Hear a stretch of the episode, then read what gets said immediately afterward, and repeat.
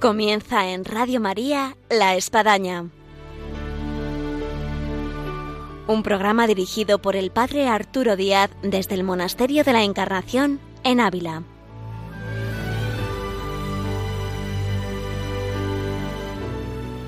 Hola, buenos días. Les habla el Padre Arturo Díaz. Bienvenidos a La Espadaña una espadaña de fin de año, con la cual terminamos este año 2022 e iniciamos el nuevo año 2023 y estamos en este viernes en sus vísperas y además cerramos después de dos años la vida obra de Santa Teresa en la que llega a su fin pero queremos presentarle que va a continuar en este apartado de la espadaña en lugar de esta vida obra de Santa Teresa de la mano de María Ángeles Álvarez. Todo esto y mucho más en este programa que ahora vamos a iniciar, pero antes de eso vamos a escuchar a Yolanda, que nos trae un mensaje muy importante en este tiempo de Navidad y ante el nuevo año, y es precisamente Radio María, lo que Radio María puede llegar a hacer a través de su emisora y a través de lo que supone llegar a cada rincón, a cada corazón, y hacer posible a través de la ayuda y la oración a Radio María, que Radio María pueda seguir teniendo esa extensión que todos queremos que tenga. Para todos ustedes una feliz Navidad, próspero año nuevo y escuchemos este nuestro programa que ahora comenzamos y damos paso a Yolanda. Bienvenidos. Estamos celebrando que el Hijo Eterno de Dios, encarnado en el seno de María y nacido en un pesebre, se ha hecho nuestro hermano para llevar a todos los hombres a su auténtica morada, el corazón del Padre. Vayamos todos a Belén y ayudemos a los hombres que no conocen a Jesús a encontrar el camino al portal. Es lo que intenta hacer Radio María, ser como la estrella que guió a los magos hacia el Salvador, y para ello necesita la colaboración de todos, que pedimos especialmente en este tiempo navideño, vuestra oración, compromiso voluntario y donativos. Colabora. Puedes hacerlo sin moverte de casa, con una simple llamada al 91 822 8010 o a través de nuestra página web www.radiomaria.es, donde verás los números de cuenta a donde podrás realizar una transferencia bancaria o a través de pasarela de pago con tarjeta. Además, tenemos disponible el método de pago Bizum. Y si quieres que tu donativo desgrabe, no olvides indicar tus datos personales, incluido tu NIF. Radio María te desea feliz Navidad.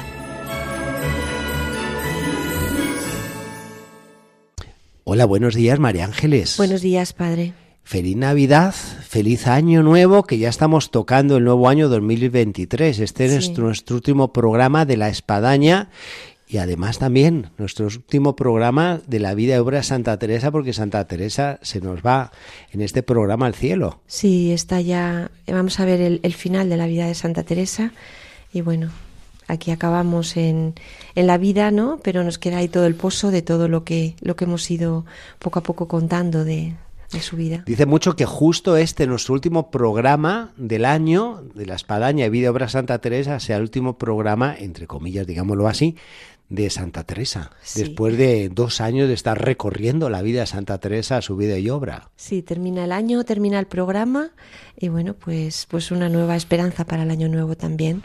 Sin eh, duda, sin duda. ¿Y qué le podemos decir a nuestros oyentes? Bueno, pues eh, estamos en esa escena final de la vida de Santa Teresa, que está en la celda, está en los brazos de su querida hija Ana de San Bartolomé, que como hemos ido diciendo a lo largo de tantos programas, pues así fue su enfermera, fue su secretaria, fue su gran hija, ¿no? Y, y, mm, bueno, eh, comentábamos en el, en el programa anterior, ¿no?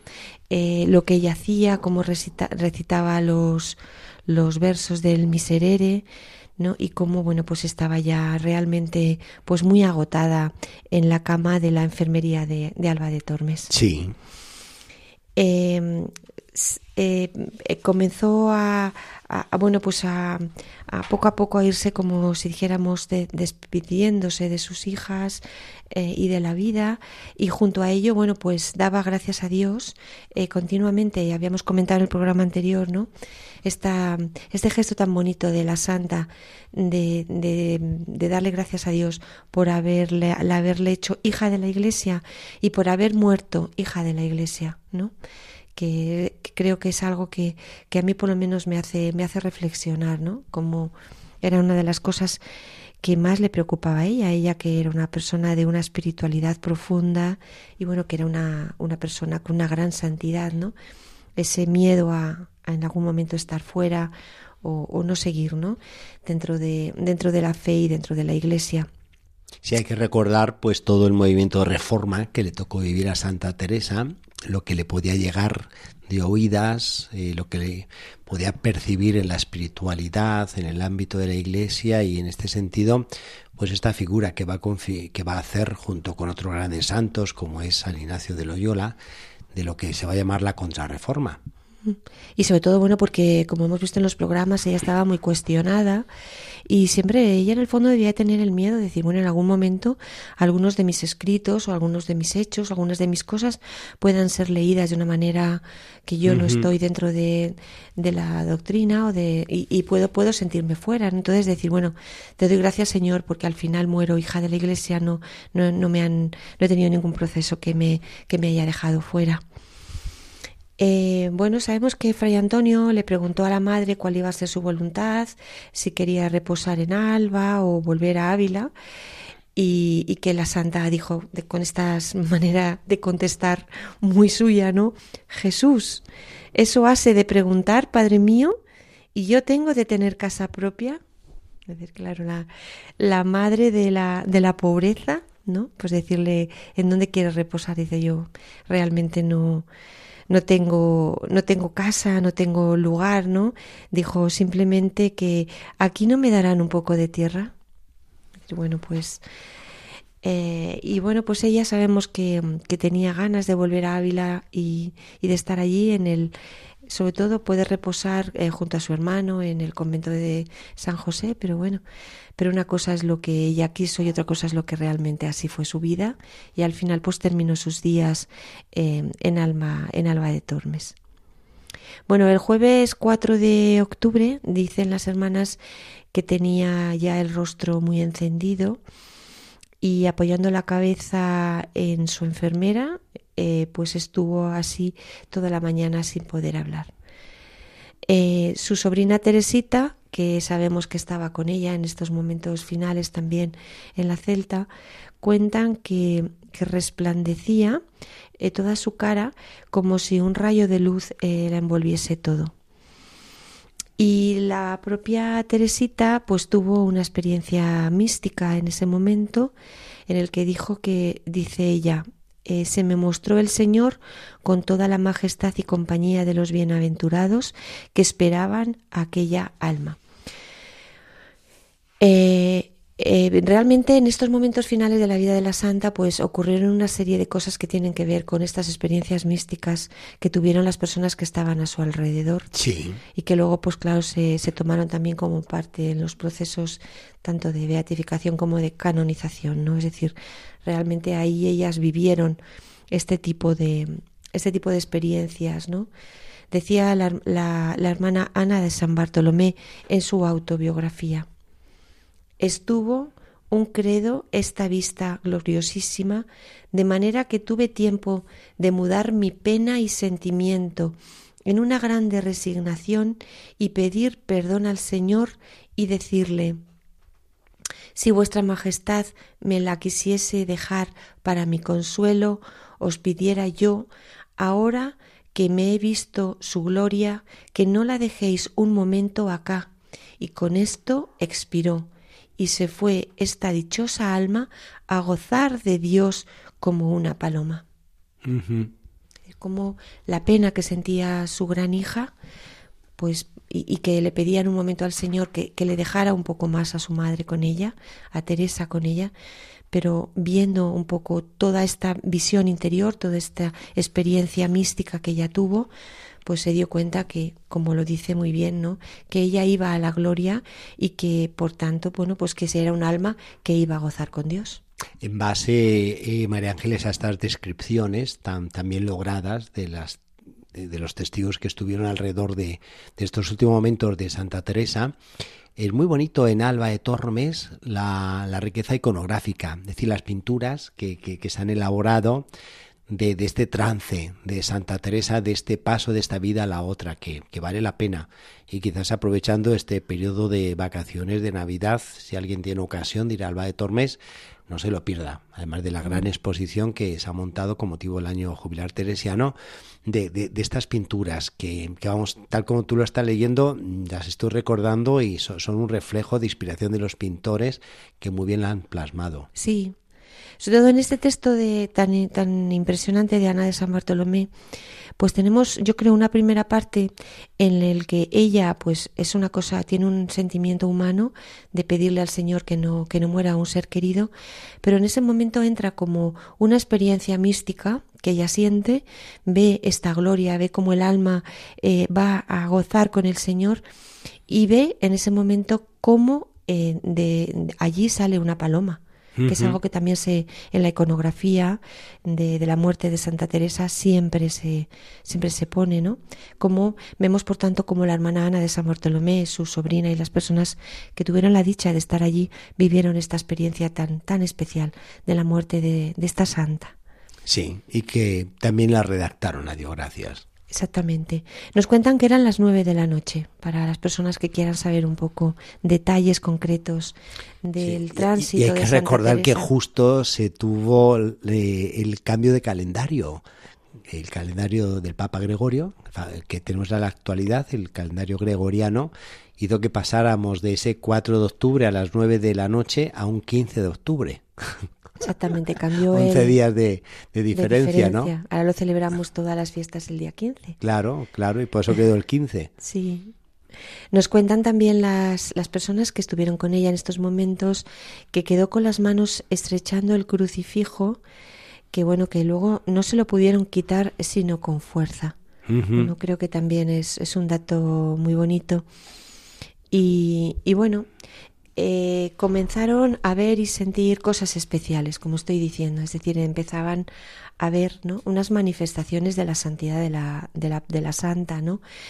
Una monja vio salir de su boca una paloma blanca, como vemos, eh, pues, pues uh -huh. Ana de San Bartolomé, no sé si os refiere a esta monja o si alguna otra eh, también la vio. Eh, también cuentan algo muy bonito, ¿no? Es que había un arbolillo seco que nunca había dado fruto y que estaba, estaba en ese momento cubierto de flor y, todo blanco porque era un almendro. Es decir, que bueno, no es una época de florecer los almendros en, en pleno mes de octubre, ¿no? Y eso también es, también es esta, esta imagen del almendro florecido en la muerte de Santa Teresa es algo que se recoge en muchos cuadros y que se recoge también, ¿no? En relación con Ana de San Bartolomé, las imágenes que, que de ella tenemos, ¿no? Hablando de almendros, aquí se conserva en la Encarnación, en el claustro, en su jardín, un almendro que plantó Santa Teresa. Sí, la verdad es que el, el, almendro es un árbol muy, muy relacionado con Santa Teresa. Sí, sí, eh, yo creo sí, que, la, que, San José también. Sí, sí, yo creo que siempre a ella le gustaba. Incluso ¿no? te, te, ofrecen almendras cuando da eh, fruto y es increíble. Así que bueno, pues ocurrió esto, que vemos que esto sí que no era normal, ¿no? Que, que floreciera un árbol que estaba en, en, en, pleno otoño, ¿no? Ya el invierno quizás en este momento. Ya. Eh, y bueno, eh, ahí empezó un poco el enfrentamiento dentro de la familia descalza, padre.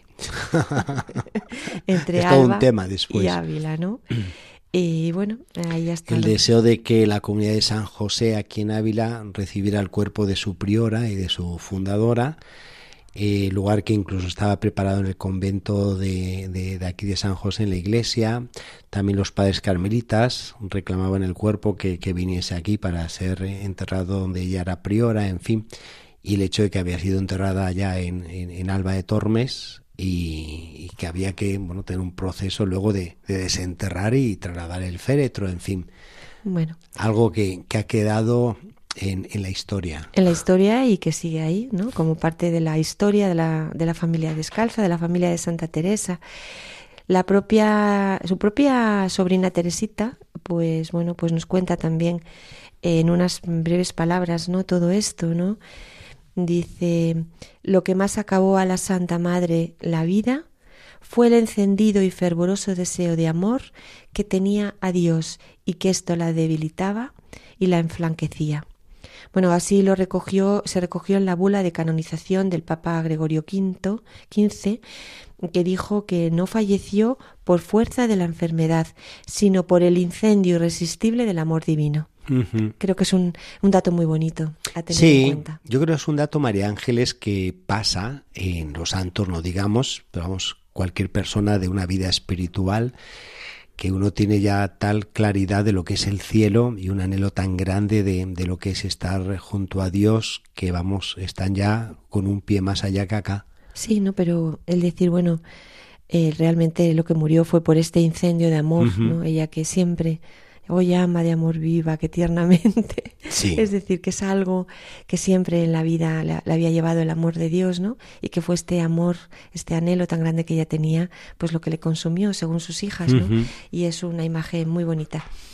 Eh, en estos días también la santa se apareció a sus hijas, eh, se apareció a Ana de San Bartolomé, a Catalina de Jesús en Beas, Ana de Jesús en Granada, como hemos dicho antes y eh, animándolas y, con, y confirmándolas en que no se quedaban solas, sino que ella estaba con ellas. Pensemos que en este momento, eh, bueno, y de ahí, en adelante la situación de la familia descalza era complicada, dejaba un panorama muy complejo que sabemos que se va a ir poco a poco haciendo más difícil a medida que iba pasando el tiempo. Y ella bueno pues se apareció y las dio ánimos a sus hijas. Venga a seguir mirar que, que la vida y, y, la muerte están juntas que estoy con vosotras que no os dejo de ninguna manera y que venga seguir para adelante no así lo cuenta María de San José eh, María Dantisco que dice Después de la muerte de la Madre Teresa se experimentó en sus hijas una gran renovación en su espíritu y deseos. Se veía la ayuda que desde el cielo hacía. Pues esto, bueno, es algo también bonito, es decir, no como no quedó, no se quedaron solos los hijos e hijas de Santa Teresa, sino que ellos empezaron a sentir de manera real que la santa estaba con ellos. Lo que es la comunión de los santos. Y como, vamos, yo lo percibo al día de hoy, después de 500 años, las carmelitas tienen una presencia de Santa Teresa entre ellas que verdaderamente parecería como que está ahí, que está vida, está viva. Sí, sí, o sea, que está ahí al lado, ¿no? Y, y bueno, pues la, la unión, ¿no? En la, en la oración profunda. Y ya lo dirá Fray Luis de León, y le hemos dicho alguna vez ya en nuestro programa, que eh, no conoció a Santa Teresa en vida, pero la conoció a través de sus hijas, lo cual dice mucho esto de Fray Luis de León. Claro, porque estaba con ellas. Ahora, como hemos visto en este final de la Santa y en esta, en esto que estamos contando, cómo realmente la Santa estaba y está y sigue estando, como dice Padre, uh -huh. con sus hijas e hijos y bueno y con todos nosotros cuando la tenemos en el, en el centro de nuestra vida y de nuestro corazón, cuando oramos con ella, cuando oramos por ella, en fin, cuando estamos unidas, unidos espiritualmente a nuestra santa. Bueno, a partir de la muerte de Santa Teresa enseguida empezó el proceso de beatificación que se cumplió con el Papa Pablo V el 24 de abril del año 1614.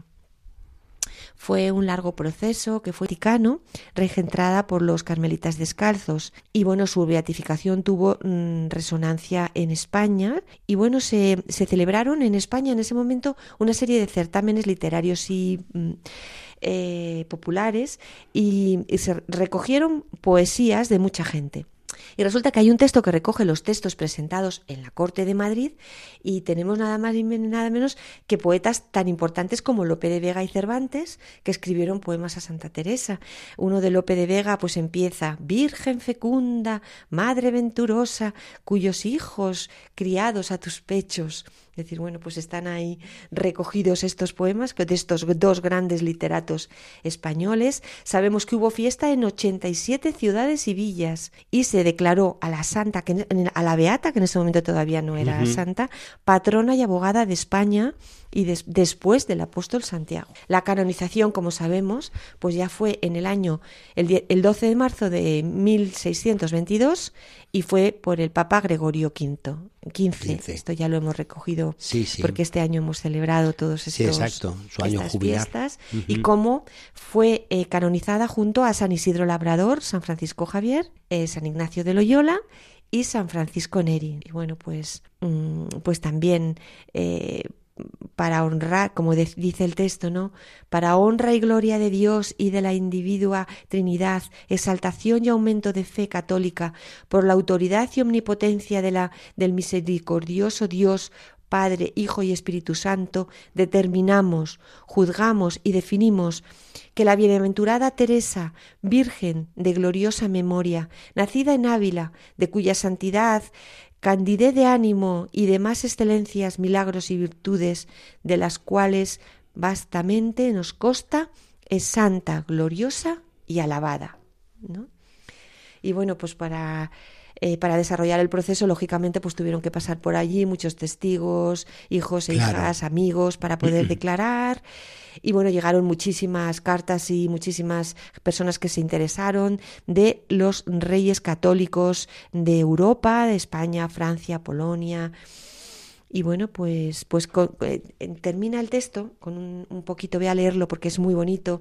Dice, al acabar de leer el texto de la canonización, regocijándose mm, todo el concurso y sonando los instrumentos, todo eran dar voces de alegría y hacer reverencias de los nuevos santos.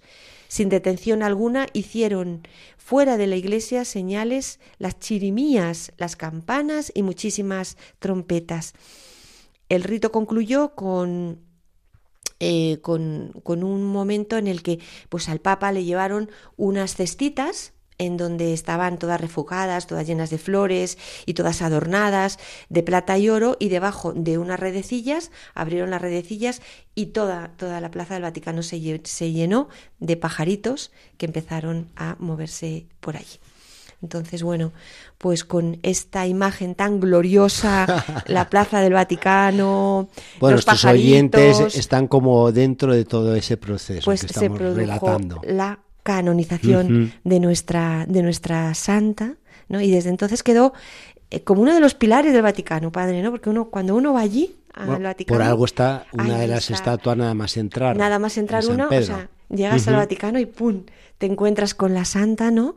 Y bueno, pues podemos recordar después de esto último que he contado, pues que estaba todo lleno de pajaritos por allí revoloteando y, y todas las almas de tantas personas de toda Europa dando gracias a Dios por esta santa tan buena, tan espectacular y que hemos conocido y queremos tanto, que es Teresa de Jesús.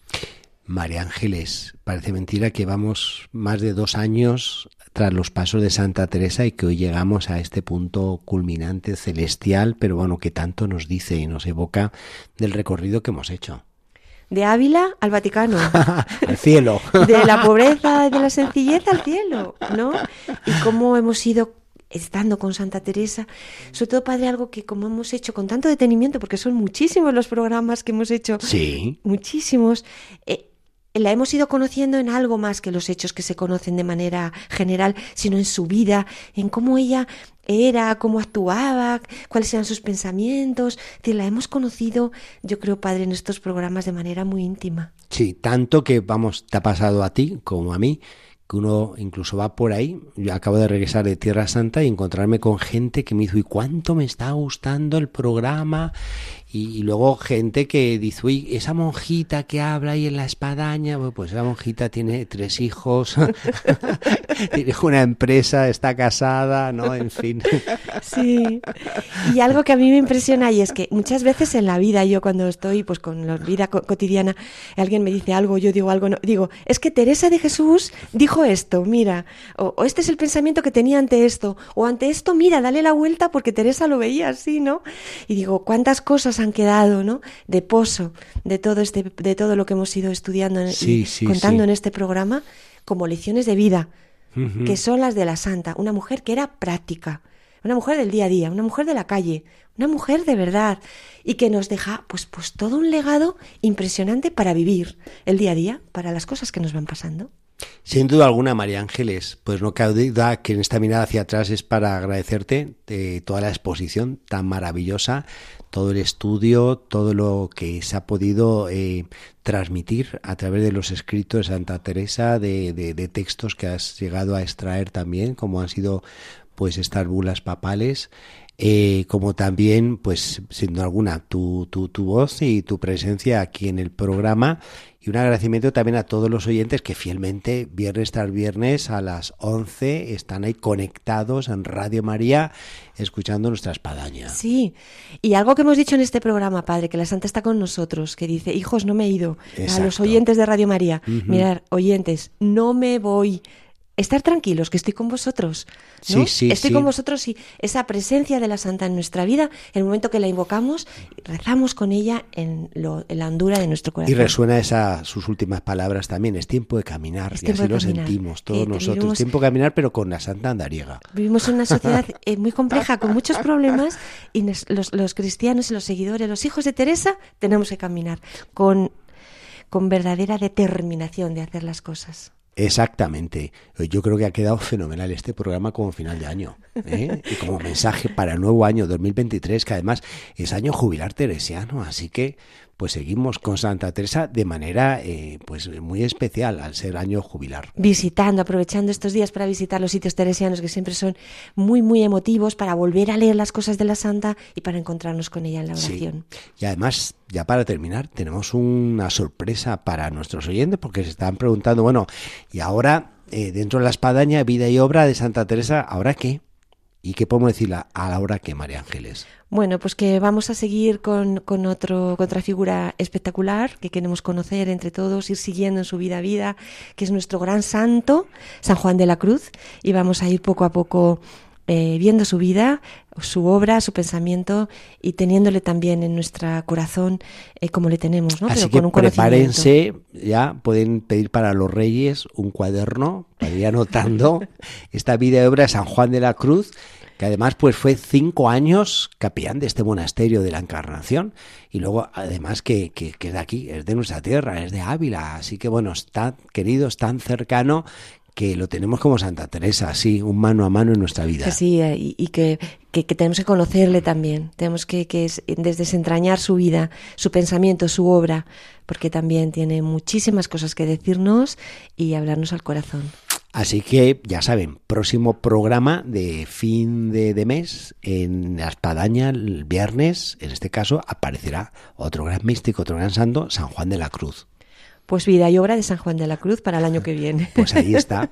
María Ángeles, pues muchas gracias, feliz año, que ya está ahí tocando las doce campanadas casi y que el nuevo año con año jubilar teresiano sea un año de bendiciones. Que sea un año lleno lleno de luz, lleno de paz, que tengamos tiempo para poder reencontrarnos con nosotros mismos en lo más hondo que estamos habitados por el Señor, como nos dice tan, tantas veces Teresa, y que, seamos capaces de ser luz en un mundo que necesita nuestra luz porque vive en tinieblas. Pues así, vaya nuestro mensaje a todos nuestros oyentes de la Espadaña en Radio María en este deseo que les transmitimos desde la Espadaña de un feliz año de la mano de Santa Teresa y de todos los santos. Hasta el próximo año, si Dios quiere.